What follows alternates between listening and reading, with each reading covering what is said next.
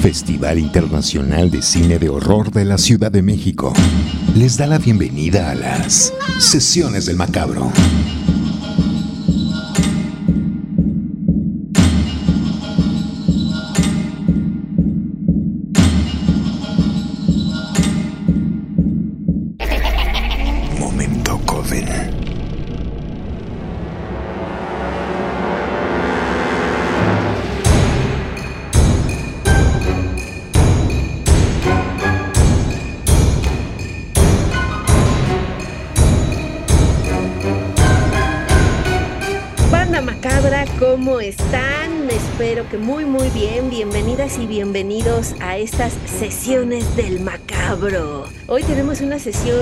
Macabra súper, súper especial, súper polémica, súper interesante, porque le vamos a hacer una pequeña disección y vamos a platicar un poco sobre esta película mexicana que ha dado muchísimo de qué pensar y qué hablar y que eh, pues sí ha generado mucha polémica. Estamos hablando de Huesera, mi querida Edna Campos, directora de Macabro. Soy Cassandra Vicario. Aquí también está con nosotras el señor Macabro, que no va a hablar en esta introducción porque es 100% woman power, pero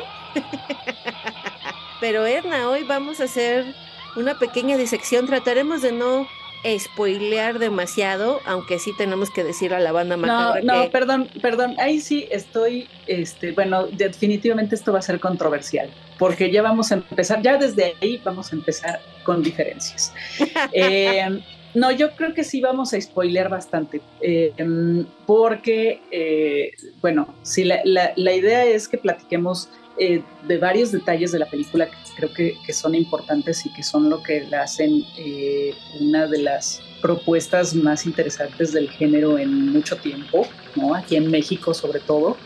Este, y sí, si no han visto la película, yo sí les pido que le pongan pausa, vayan a ver la película y luego regresen, eh, le ponen play, ¿no? Y, y, no y, bueno, escuchan más o menos algunas de las eh, de los puntos que tenemos eh, sobre esta película, eh, que creo que sí es, vamos, está, está moviendo eh, cosas, ¿no?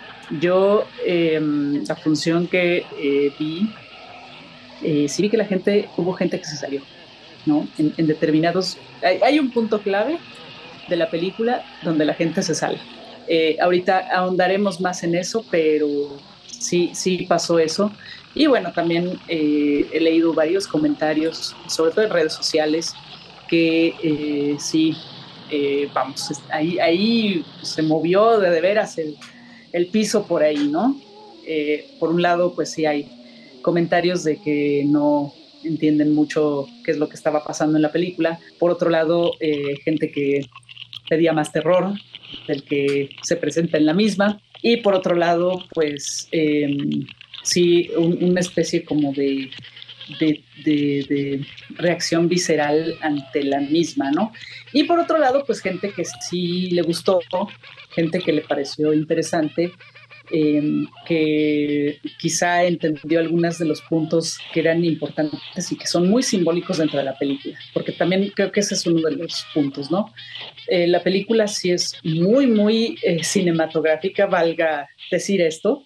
Eh, la, lo que quiero decir con eso es que sí mueve, eh, se mueve con imágenes, se mueve con símbolos, ¿no? Que están por ahí en, la pantalla y que pues sí requieren la, la atención de la gente como, como espectador, ¿no? Como los espectadores.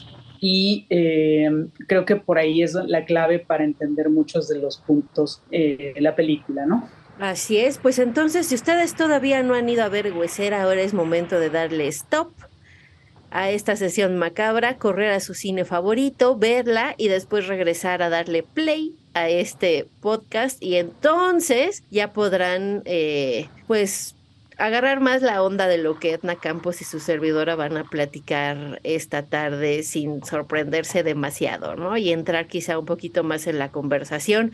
Ya nos dejarán sus mensajes en redes sociales de lo que opinan de, de, del, del podcast de esta semana, de la sesión macabra dedicada a Huesera. Y pues antes de entrar a hacerle la disección a Huesera, tenemos regalitos para la banda macabra. ¿De qué se trata, mi querida Edna? Pues bueno, eh, yo los invito, las invito a que se queden al final de este episodio, porque sí vamos a hacerles un regalo para que vayan a una premiera. Mm. Ya les diremos más adelante de qué se trata y qué es lo que tienen que hacer para eh, poder, poder ir a esta premiera.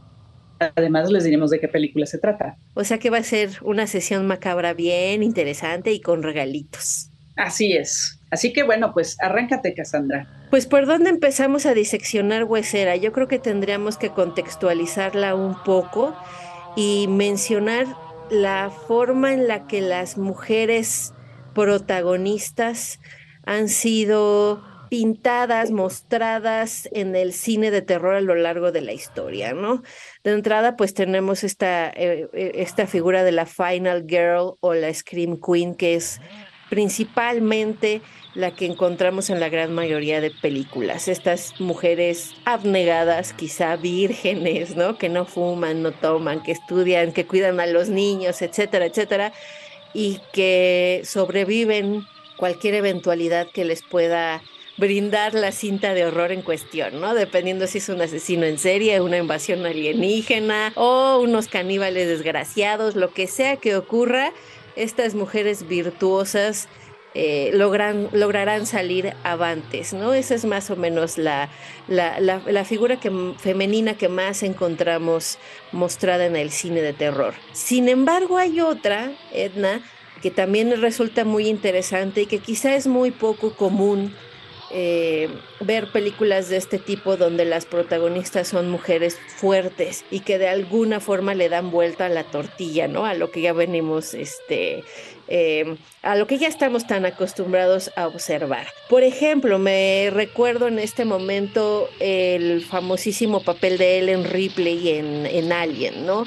Es una mujer que sí es la protagonista de la cinta, pero está lejísimos de ser una mujer abnegada, sumisa eh, y que corre por todos lados eh, alejándose del monstruo. Es una mujer que, que se enfrenta, es una mujer fuerte que finalmente termina venciendo al, al, villano, ¿no? al monstruo, pero eh, sin pasar por, por este por este cliché del, del, género como tal, ¿no? Otra que me viene a la memoria, pues es precisamente Sidney Prescott, ¿no? Ya más adentrándonos en los roles eh, de género, pues Sidney Prescott le da completamente también una vuelta a la tortilla al ella convertirse en la heroína de su propia historia e incluso así lo dice al final de Scream, ¿no?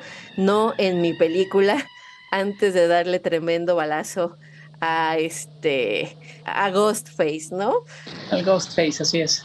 Entonces, ahí tenemos dos, dos, personajes icónicos femeninos que son fuertes, que, son, que están en control de su propia vida, ¿no? Y de sus propias circunstancias, manejando ellas la, la situación y tratando de salir avantes lo mejor posible. Y creo que eso es algo que también vamos a encontrar en Huesera, una protagonista fuerte, eh, que toma sus propias decisiones, que pueden ser polémicas para algunas personas y muy interesantes e innovadoras para otras otras personas. Edna, no sé qué opinas al respecto. Ahí está eh, eh, un antecedente y pues el, contexto, ¿no? Yo agregaría también que sobre las mujeres atrás de la cámara, ¿no?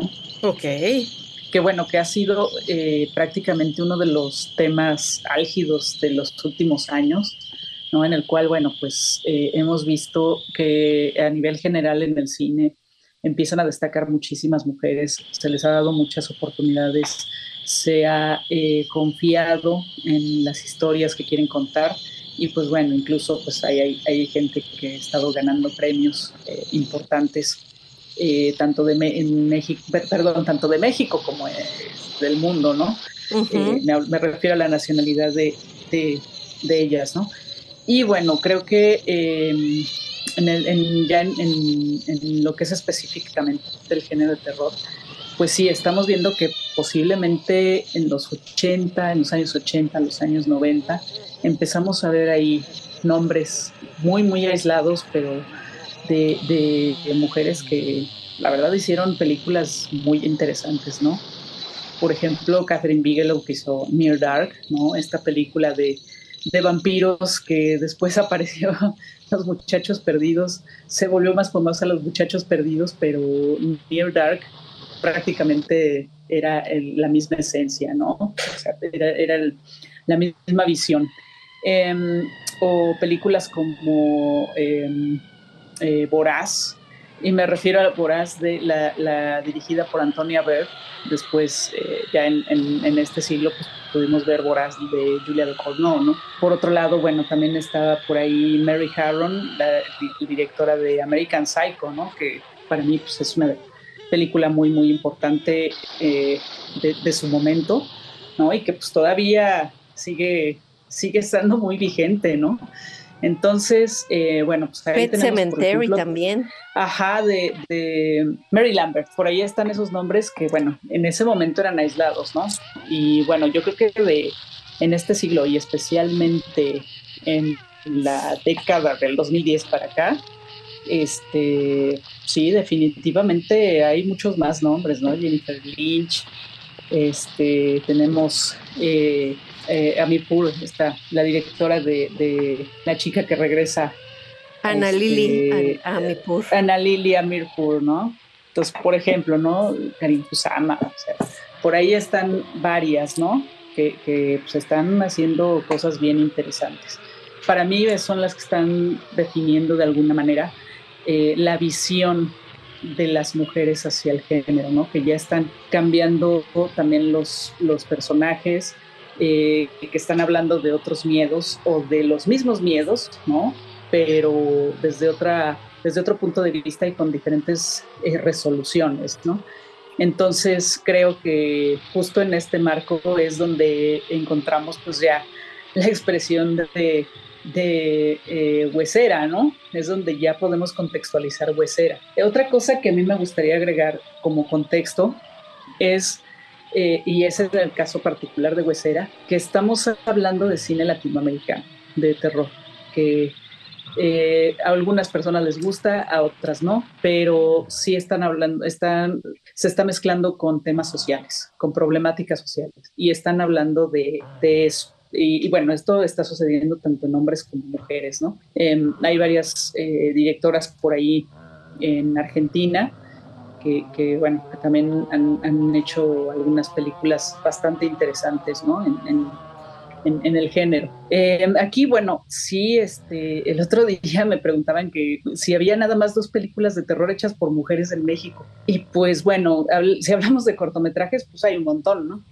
Pero si hablamos de largometrajes, pues prácticamente, ¿no? O sea, hay más, pero son películas que en realidad no han tenido estreno comercial, que son súper indies, o que no han eh, reflejado mucho este, eh, los elementos del género, como en el caso de Vuelven o de Huesera, ¿no? que las ambas pues sí se, pueden ubicar en el género fantástico y tienen muchos elementos de género del terror, ¿no? Y ambas son, o sea, tratan una problemáticas sociales, ¿no? En el caso de Vuelven, creo que es muy claro que se está hablando de desapariciones, se está hablando de feminicidios, eh, del contexto del narcotráfico y, bueno, también es desde la visión de, pues, de unos niños, ¿no? O sea, el, punto de vista es desde unos niños. Y en el caso de Huesera, eh, quizá es una cuestión más íntima, más que social, pero al final de cuentas la sociedad influye mucho en, lo, en el viaje que tiene Valeria, ya para adentrarnos eh, completamente en la película, en el viaje que tiene Valeria durante la película, ¿no? Lo que nos muestra la película. Y otro aspecto que atraviesa Huesera sin duda es el asunto de la figura materna que también en el cine de terror tiene un papel muy interesante porque la figura materna puede ser a veces generadora de los propios monstruos. Pienso, por ejemplo, en Pamela Burkis, ¿no? La mamá de Jason, que de alguna forma eh, fue la que, la que convirtió a su propio hijo en un asesino y en también un, un, un, un, hombre adulto con mamitis, ¿no? Casi, casi. Eh, también pueden llegar a ser equipo con sus propios hijos para matar y, y este y, andar ahí diseminando el mal. Y al mismo tiempo también pueden ser protectoras de sus hijos asesinos, ¿no? Son todos unos personajes, las madres dentro del género del terror. Y finalmente la maternidad es un aspecto que está muy bien... Eh, delimitado y atravesado en, en, Huesera, ¿no? Una película que por supuesto creo que a muchas personas y en México les iba a costar muchísimo trabajo digerir porque México es un país que está muy eh, asimilado a la figura materna. No me atrevo a decirte, Edna, sí, bueno, El, cine nacional, perdón que interrumpa, pero el cine eh, de oro nacional, bueno, está lleno, eh, o sea, es todo la, madrecita, este, santa, buena, etcétera, etcétera, ¿no? O sea, todo, todo lo bueno, todo lo, lo, este, lo correcto, todo lo que debe de ser una mujer está retratado justamente ahí, ¿no? Exactamente. Y sin temor a equivocarme, creo que dos de las fechas más representativas que se celebran en México tienen que ver con, las con la maternidad. Hablo de la Virgen de Guadalupe el 12 de diciembre, a quien se le considera la Madre de México, ¿no? Nos guste o no. Así es. Y ese día, pues casi casi la ciudad se detiene. Y la segunda es también, sin duda, el 10 de mayo. Sí, son días que en realidad no son de descanso oficial, pero pues ahí están, ¿no? O sea, eh, se trabaja medias, eh, muchas veces no hay escuela, este, vamos, todo esto, ¿no? Y por otro lado, también tenemos que mencionar que el monstruo, un monstruo mexicano que también hace mucha huella en nuestro país, también es un monstruo femenino, y estoy hablando de la llorona, el monstruo mexicano por excelencia, por sobre los nahuales, los aluches, los chaneques, lo, lo que ustedes quieran y manden. La llorona es el monstruo. Tan de moda los aluches. Por, es el monstruo mexicano por excelencia. Y también es un monstruo femenino y también es un monstruo arraigado a la maternidad, porque finalmente no deja de ser una mujer que está penando por haber matado a sus hijos. Entonces, bajo este contexto en el que nuestro país se ha desarrollado culturalmente a lo largo de los años, pues por supuesto que una película que rompe este estereotipo de lo que es la maternidad, eh, iba a ser muy, muy complicada para digerirse en México, no tanto así en otros países. Sí, yo creo que, eh, bueno, creo que es uno de los puntos de la película porque si algo tiene es que toca muchos temas, ¿no? Eh, digamos, a partir de este tema principal en el que eh, eh, yo diría que el punto es, en realidad no quiero ser madre, no. Eh, ¿Qué es lo que estoy haciendo? Estoy haciendo algo que no quiero hacer, ¿no? Y creo que ese es el siguiente punto, ¿no? Estoy haciendo algo que no quiero hacer, estoy viviendo una, vivir, una vida que en realidad no quiero, ¿no? Estoy haciendo algo que de alguna manera ya sea explícita o implícita dentro del estilo de vida, eh, que nos presenta la película, este, se ve la protagonista Valeria obligada a, este, a hacer, ¿no? Y pues viene este choque que de alguna manera detona la huesera, ¿no? Que es este espectro que de repente empieza ella a ver y que, pues bueno, se caracteriza porque se truena todos los huesos y empieza a retorcerse.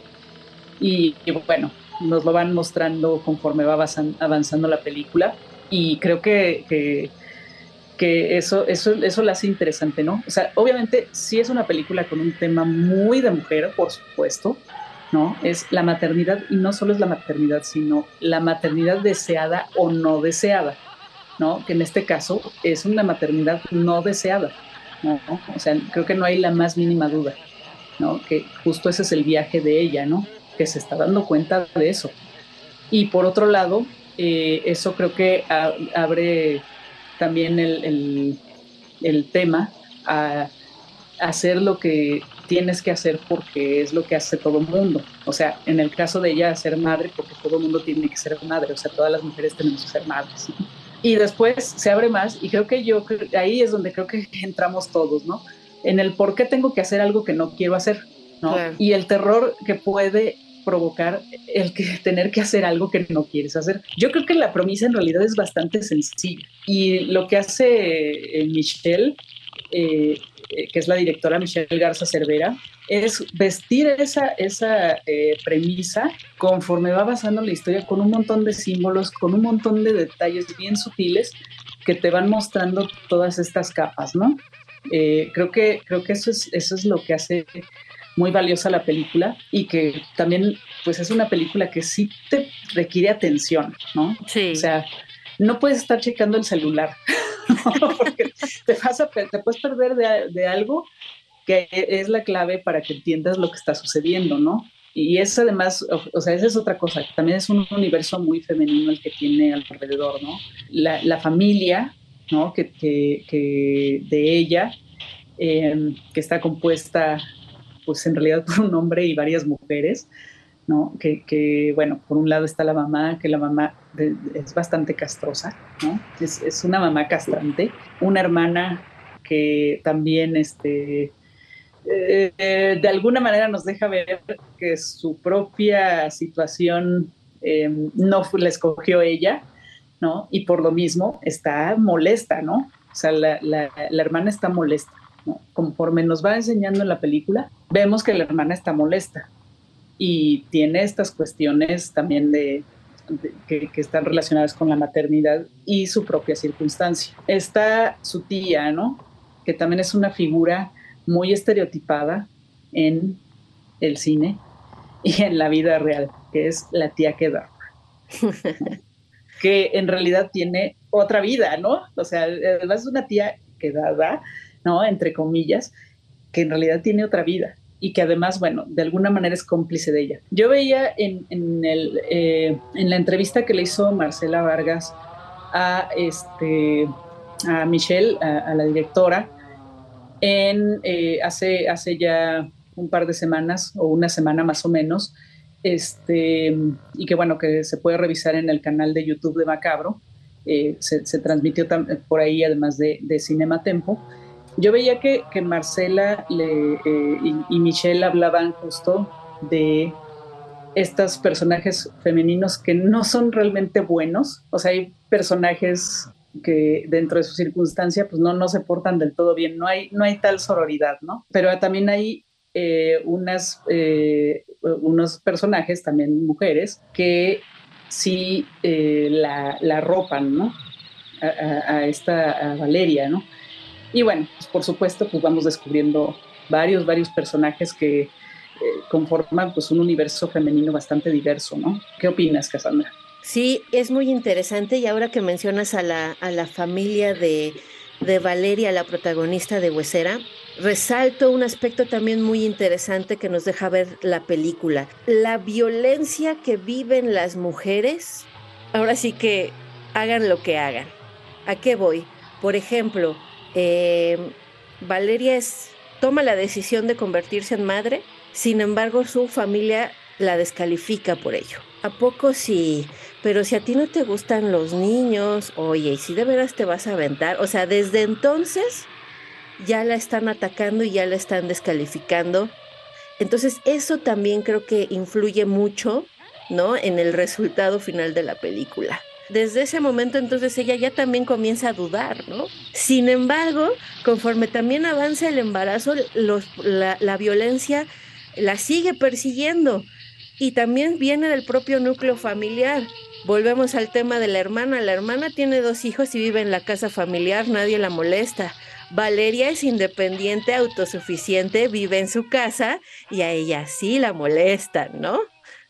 Sí, bueno, hay que, hay que, porque, porque ha decidido está casada, ¿no? Porque ha decidido o juntada, pues. O eh. porque no estaba muy segura de su maternidad, ¿no? Entonces también O sea, si, si, si no iba a decidir ser madre, ataque.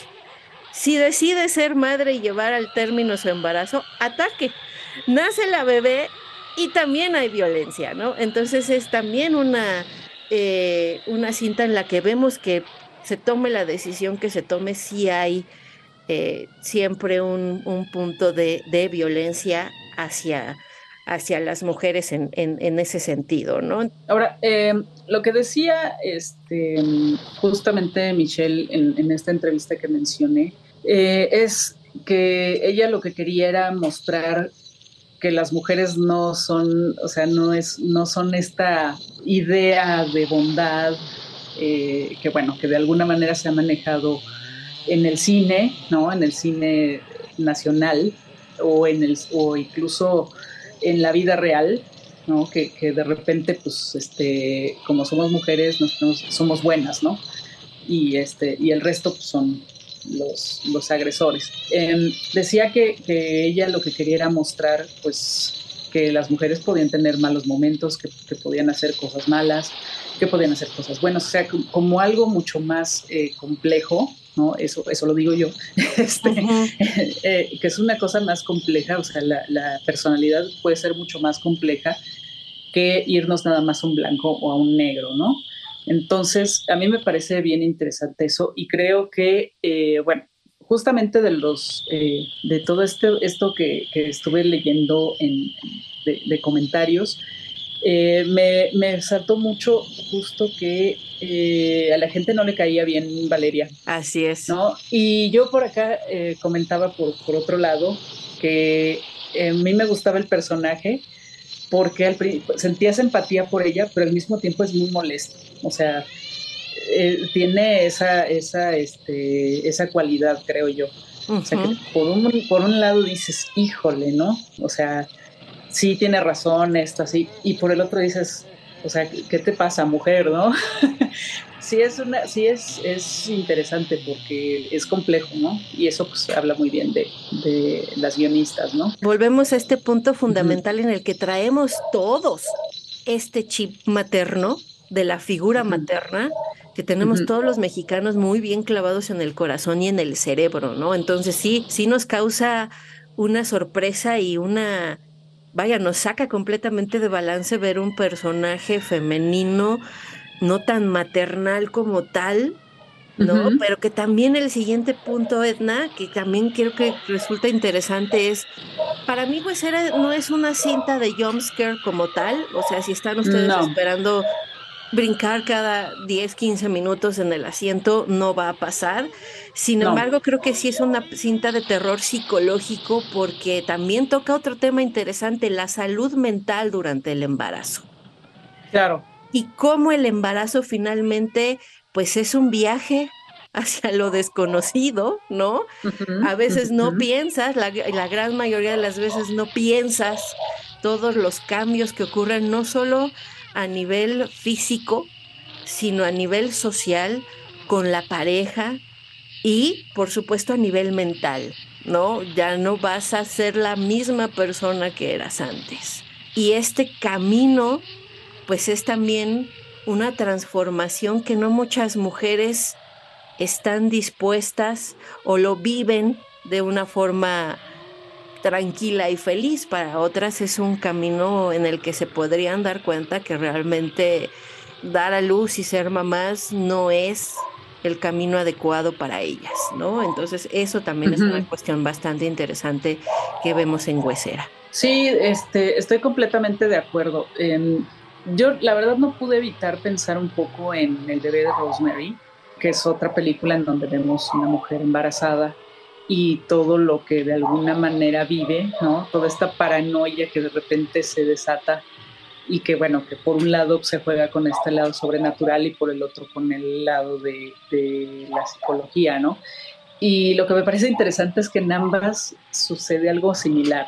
Por un lado estás exagerando, necesitas este, eh, calmantes, o sea, y me refiero a, Rosemary, ¿no? Al, bebé de Rosemary, que van al doctor, incluso en estas, pues de alguna manera sucede lo mismo, ¿no? este, ya cálmate, ya lo, que estás alucinando, no, no pasa nada, no hay nadie, yo creo que hay que encerrarla, ¿no? Hay un momento en que le dice el, este, el, pues el, papá del chavo, la, la pareja de, ella, ¿no? Eh, no sabemos si están casados o no, pero pues eh, fungen de esa forma, ¿no? Ajá. Y, y resulta que, pues, eh, me parece también interesante eso, ¿no? Que la suegra, que también es como un personaje difícil, al final como que la ropa también, ¿no? O sea, sí, sí, sí está mucho más consciente de, de que ella la está pasando mal, de que no está haciendo un embarazo fácil para ella y la ropa un poco mucho más, dije yo, que su propia madre, ¿no? Entonces, eh, es interesante también eso, ¿no? Y eso, bueno, por supuesto es a nivel de, de cómo se dan las relaciones eh, familiares en, México también, ¿no? Eh, me parece que está muy bien esa lectura.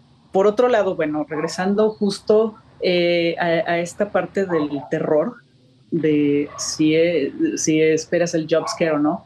No, no hay jumpscare no, no, no es una película que necesite eso, creo yo, ¿no? Bueno, sí hay, hay este, también eh, comentarios al respecto de que eh, como que les faltó terror a muchas personas.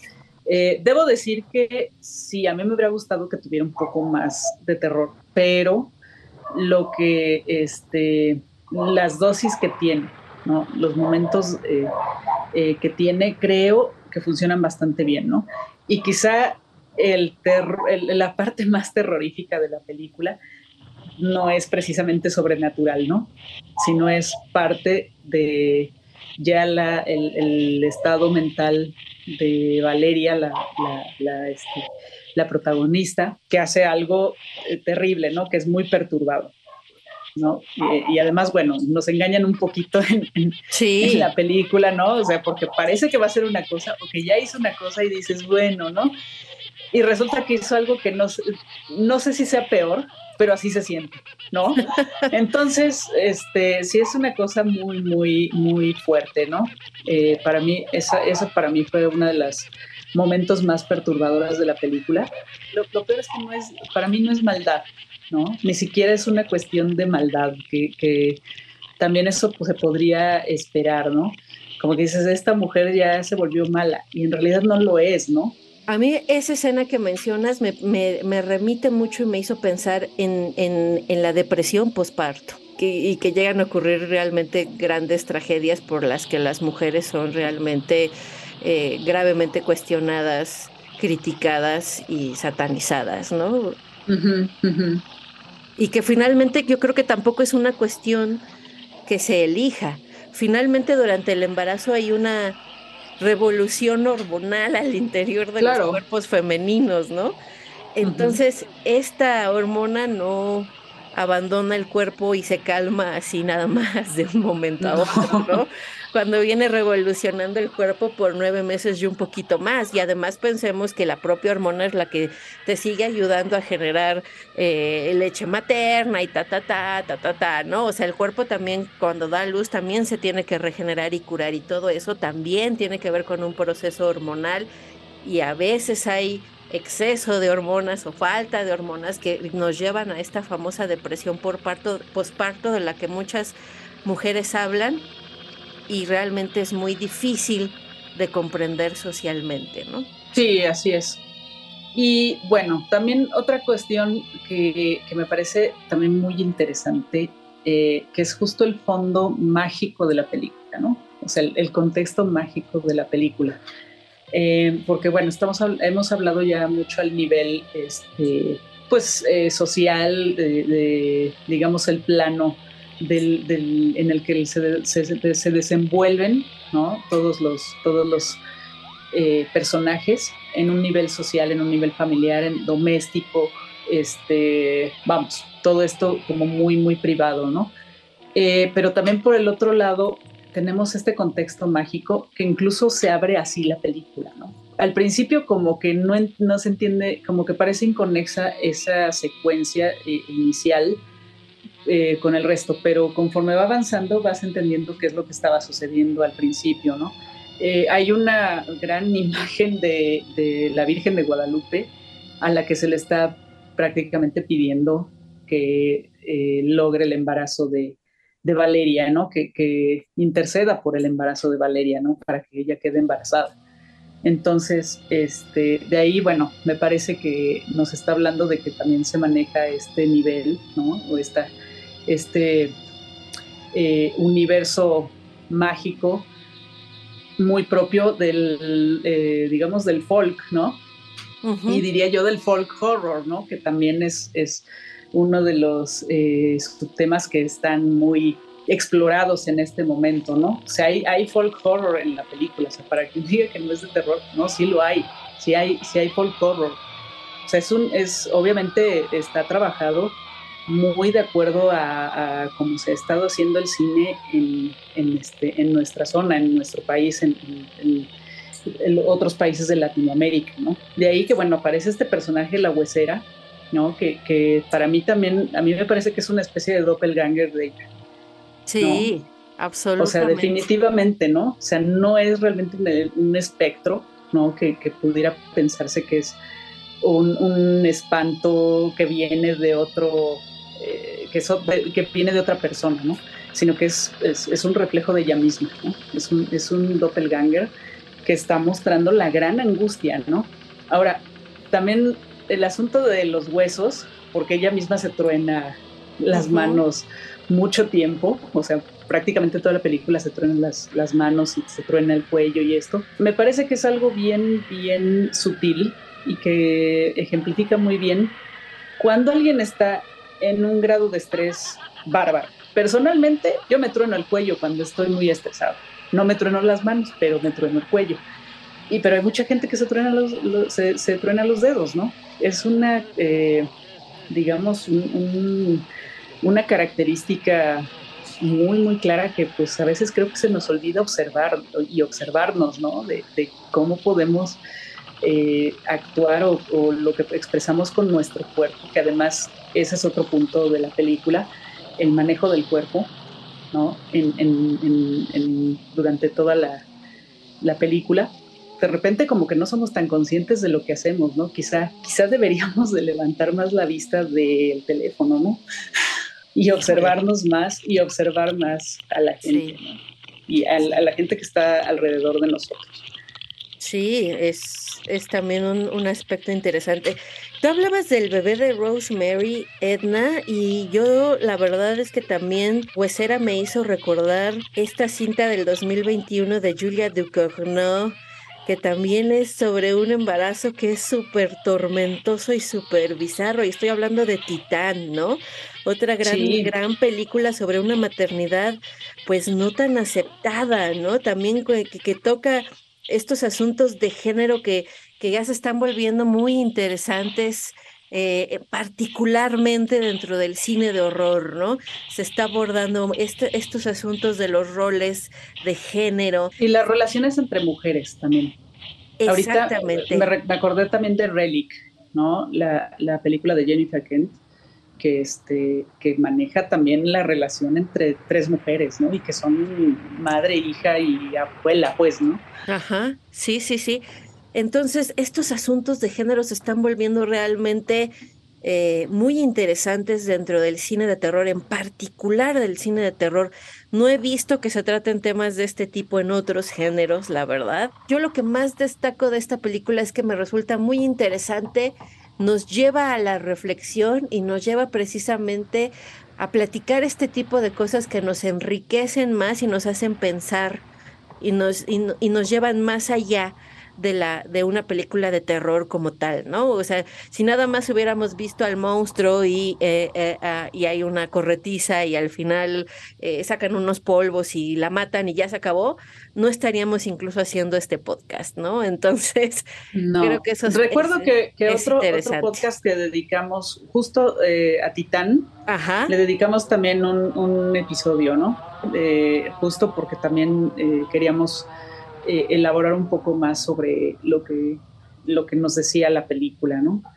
Entonces, eh, bueno, regreso un poco a, esta parte de la huesera, ¿no? A, esta, a este personaje de la huesera, que eh, hay una leyenda, ¿no? Exacto, tú te sabes muy bien esa leyenda.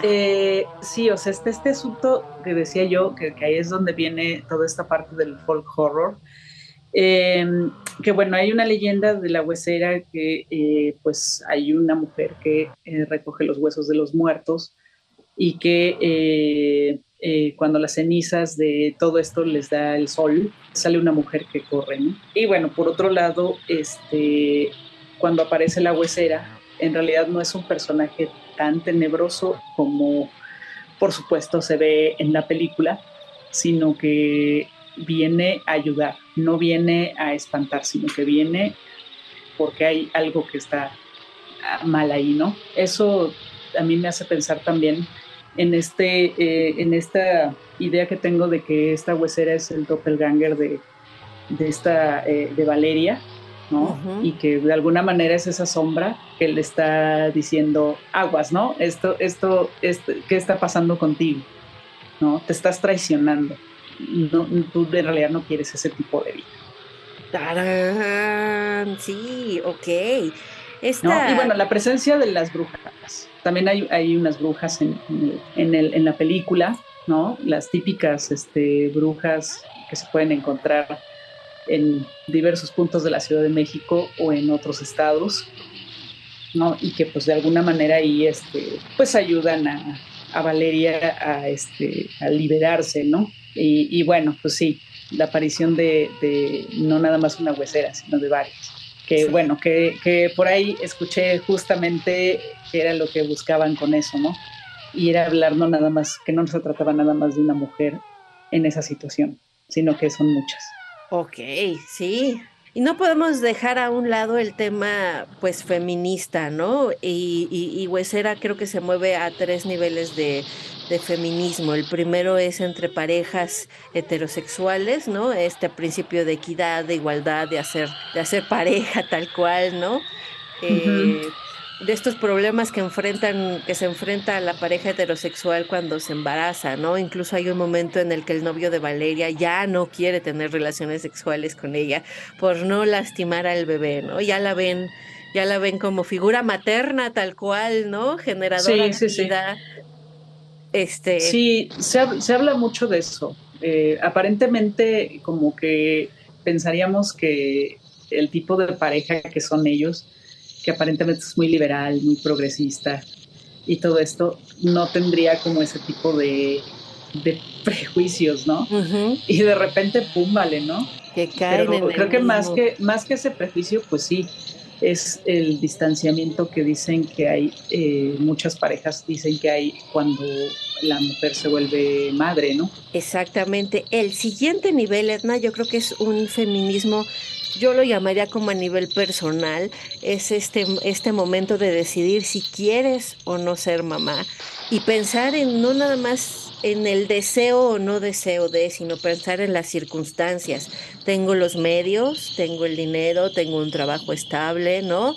Eh, tengo un hogar, tengo un techo que darle a esa personita que quiero traer al mundo. Vaya, hay muchas cosas que pensar antes de tomar una decisión eh, relacionada a ser o no ser mamá, ¿no? Y creo que eso también eh, es, es algo muy importante. Y el tercero, también tenemos un feminismo lésbico. ¿No? Así es. No hemos sí. hablado mucho de ese tema no. en, en, esta, no, de hecho, en esta casi sesión. no se habla de eso, casi no se habla de ese tema. En, en, no he visto que hablen de ese tema en realidad, en, ningún lado. Y también es un tema súper tabú, ¿no? Al igual que, que si somos mamás o no somos mamás y todo esto que ya hemos diseccionado aquí, el asunto de, de, de de, de, ser lesbiana, ¿no? El asunto lésbico también en, en México es, es muy, muy, muy tabú. Sí, fíjate que sí, estoy, estoy de acuerdo eh, contigo en, en, esa, eh, en esa parte. Sí, creo que eh, es interesante porque eh, además cómo te plantan el que ella ya lleva una vida que yo diría que es white sican, ¿no? sí. Prácticamente es, es, así. Incluso, bueno, creo que está muy, muy bien el cast de, del actor que hace de pareja de, de, de, Valeria, porque sí es un actor que sí este, representa mucho, pues no sé, un chico de la condesa, ¿no? Sí. Que además debo decir que el personaje es un buen tipo, ¿no? O sea, no es una mala persona, es un buen tipo. Pero creo que eso ni siquiera es importante en realidad, ¿no? aunque sí le da un matiz interesante, porque no hay, no hay algo así como de que, ay, es que abusa de mí, este, me maltrata, o sea, no, porque sí la trata muy bien en realidad, ¿no? O sea, sí tiene como estos puntos que habíamos mencionado que sí se pueden dar en, en cuanto a ciertos eh, micromachismos, ¿no? Pero por otro lado, o sea, el, hombre en realidad no es, no es una mala persona, ¿no? Y creo que eso es también lo que hace que ella parezca como una malagradecida o una mala, o sea, como, como que sea eh, antipática, ¿no? Como que te caiga de alguna manera antipática, sobre todo si estás como muy casado con él, con esta idea de este estilo de vida, ¿no? Y pues bueno, además eh, todo nos parece eh, indicar que él viene de una eh, familia pues más acomodada y ella viene de una familia de, pues, de clase más eh, baja, ¿no? Entonces em, también viene como este choque, ¿no? E incluso, bueno, en algunas partes de la película se lo menciona, ¿no? Que, que pues ella se traicionó y está buscando una vida eh, aspiracionista, ¿no? Eso también es interesante, ¿no? La música que creo que también le da un, este, un toque bien interesante, ¿no? Que es pura música punk. Sí. Entonces, eh, sí, quizá mucha gente no hubiera esperado eso, ¿no? El, punk, eh, aunque esto, bueno, es, es, muy, este, muy personal de, de, Michelle, porque Michelle tenía una banda de punk. Entonces, este, sí, bueno, definitivamente está, estamos viendo que también es una película personal creo que es bastante honesta, ¿no? Y ella misma ha dicho que varias situaciones de que se presentan en la historia son cosas que de alguna manera ha, ha vivido o que ha este o que ha estado muy cercano, ¿no? a eso. Me parece que es muy muy honesta y se siente. Exactamente. Y creo que todas de alguna forma nos identificamos, seamos o no madres, ¿no? Eh, tengamos, o sea, eh, hay, hay ciertos puntos que se que atraviesan huesera que de alguna forma también nos atraviesan a nosotras como mujeres, ¿no? Desde que te pregunten que para cuándo, que si sí si, vas a poder o no. Sí, claro, este, ¿no? Quienes ya vivieron la experiencia de la maternidad y demás, pues con más razón van a comprender todo lo que lo que se proyecta en en, pantalla, ¿no? Entonces creo que también es una película personal de, de Michelle, pero también nos atraviesa a todas. Sí, yo, yo estoy de acuerdo contigo, muy, muy de acuerdo contigo. Y creo que también eh, justamente eso puede provocar incluso el rechazo, ¿no? Porque quizá toca fibras muy sensibles y a lo mejor no nos gusta mucho la visión de ella, ¿no? O sea, porque a lo mejor estamos muy, muy, este, muy en el, en el rollo de, la maternidad desagrada, ¿no? Y no sé, por acá, pues definitivamente la desacraliza, ¿no? Pues es que fíjate, eh, aquí hay otro, otro dato, otro punto bien interesante. Esto es realmente cierto. Yo creo que toda la banda macabra que nos escucha, eh, ya el modelo de familia tradicional no es el único que existe. Ya no estamos hablando de mamá, papá, dos, tres hijos, se acabó. Hay ya distintos tipos de familias, ¿no? Por distintas cuestiones eh, sociales, personales, económicas y demás, las familias en México se han diversificado demasiado. Entonces creo que también es, es otro punto que nos abre huesera, ¿no? Abrirnos la mente hacia otros modelos de familia no tiene que ser este modelo tradicional de hombre, mujer e hijo, ¿no? Y juntos para siempre, forever and ever, y de aquí nadie nos va a separar. Hombre, mujer, hombre, mujer, hijo y casa chica. Ándale. Aquí estamos abiertos a otro tipo de familia, ¿no? Entonces eso también es interesante y creo que al final, aunque no tenemos un final feliz per se, yo creo que sí tenemos el final justo para cada uno de los involucrados, ¿no? O sea, tanto el, la, personita recién nacida como al, al, esposo novio de Valeria, como Valeria misma, cada quien eh, al final creo que termina bien para los tres, ¿no? O sea, no terminan juntos quizá, pero sí termina bien para cada uno de ellos. Sí, yo, yo creo que sí. Quizá no es el, no, no, no es un final feliz, Sí, no es este final de, ay, se perdonaron y, ay, ay, ay, y ya todo felicidad. Porque están, están rotos. Digamos que, bueno, posiblemente, obviamente ella es un bebé, el bebé todavía no sabe qué, qué pasó, pues, pero a nivel de pareja, pues sí, quedaron rotos, ¿no? Después de, de todo esto. Y bueno, pues de alguna manera, por ahí va esa parte del terror, ¿no? O sea, es una metáfora de que alguien se está rompiendo Definitivamente, mi querida. Alguien se está rompiendo y lo vemos, hay momentos este, visuales, eh, escenas que nos están enseñando eso, ¿no? Que se está rompiendo. Eh, sí me parece que es bastante fuerte, ¿no? En ese sentido. Les diría, este, quienes no les gustó, que sí le den una segunda mirada. Sí. Porque creo que a lo mejor no es una película que de entrada este, pueda eh, llamar la atención si esperabas una película como más canónica de terror, ¿no? Em, sino que sí es, es una película que, tiene ahí varias, varias cosas importantes, ¿no? Toca puntos importantes y creo que los, lo hace bien. Muy interesante. Y eh, además, sí, otra cosa, no es, no es una película contra la maternidad. O sea, no te están diciendo no tengas hijos. Están hablando de gente de la gente específicamente que no quiere tener hijos, ¿no? Y que de alguna manera se ve obligada a tenerlos, ¿no? Porque igual, bueno, no quieres tener hijos, no los tienes, no pasa nada, feliz, pero estar hablando justo de una parte de, pues, es muy grande, ¿no? De la sociedad que no quiere tener hijos, pero se ve obligado a tener hijos. Entonces, creo que eso, eso es importante tenerlo en cuenta, ¿no? Yo no la veo como una película antimaternidad sino que simple y sencillamente es algo que no es para todas. Muy buen punto, mi querida Edna. Internacionalmente a la película le ha ido muy bien. Muy bien. Portada de revistas especializadas de en género. género. Así es. Para hacer una película mexicana en donde Guillermo del Toro no metió nada, es realmente un y que además no, tiene un gran presupuesto. O sea, eh, es, claro que sí este, tuvieron, es una coproducción con Perú, de hecho.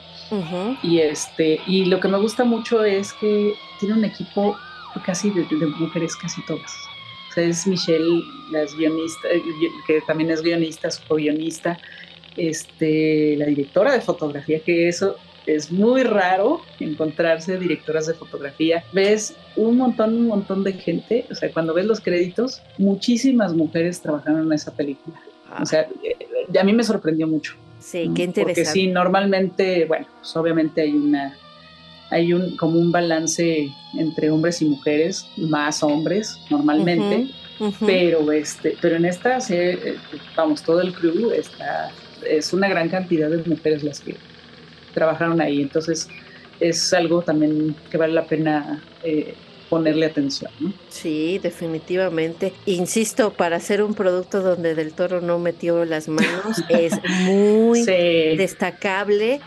Así eh, es. Lo mucho que la película ha sobresalido a nivel internacional y creo que eso no es fortuito, o sea... No, no, de hecho estrenó en Tribeca, aquí en México estrenó en el Festival de Cine de Morelia, eh, estuvo también en, cuanto a festivales de, género, eh, estrenó en Sitges, o sea, este, en el más importante, y además creo que, si no me equivoco, en los tres ganó, ganó algún premio.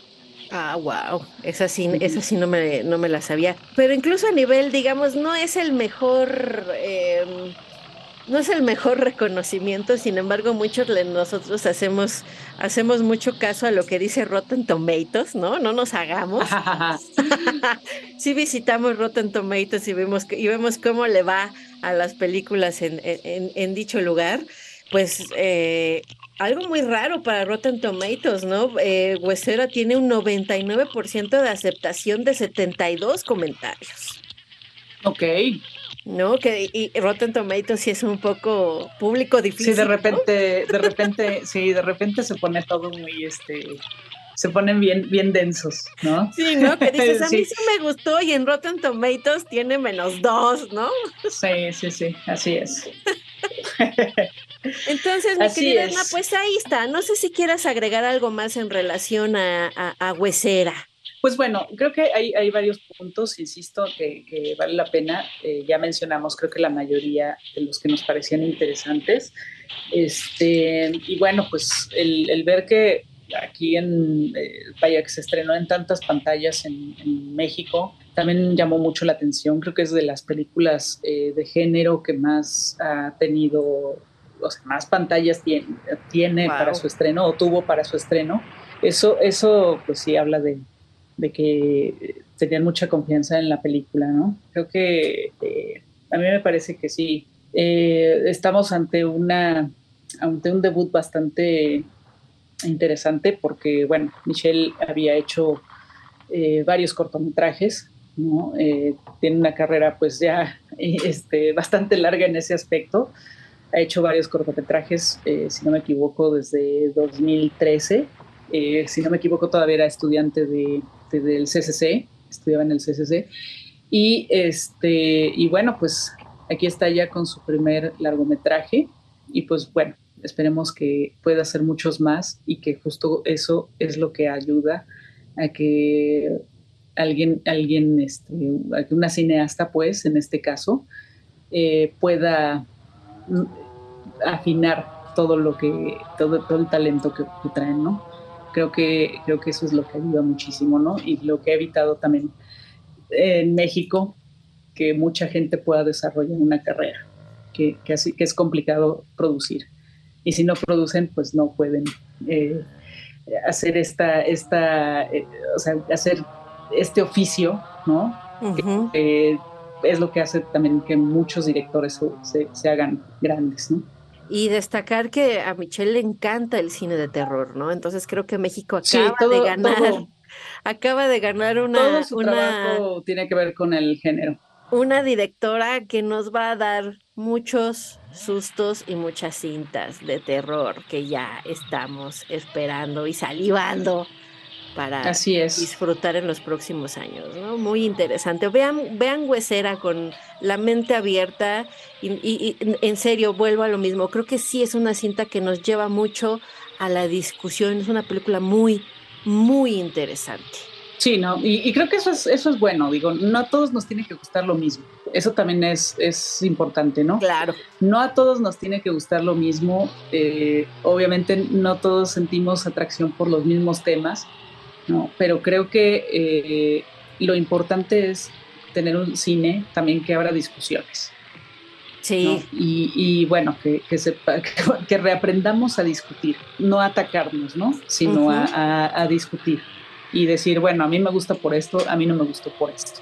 Creo que eso también se lo puede eh, agradecer a, a Huesera. Muy bien, Edna. Perfecto, pues ahí estuvo Banda Macabra. Pues ahí estuvo, ahí estuvo Huesera Y ahora nos vamos a la siguiente sección.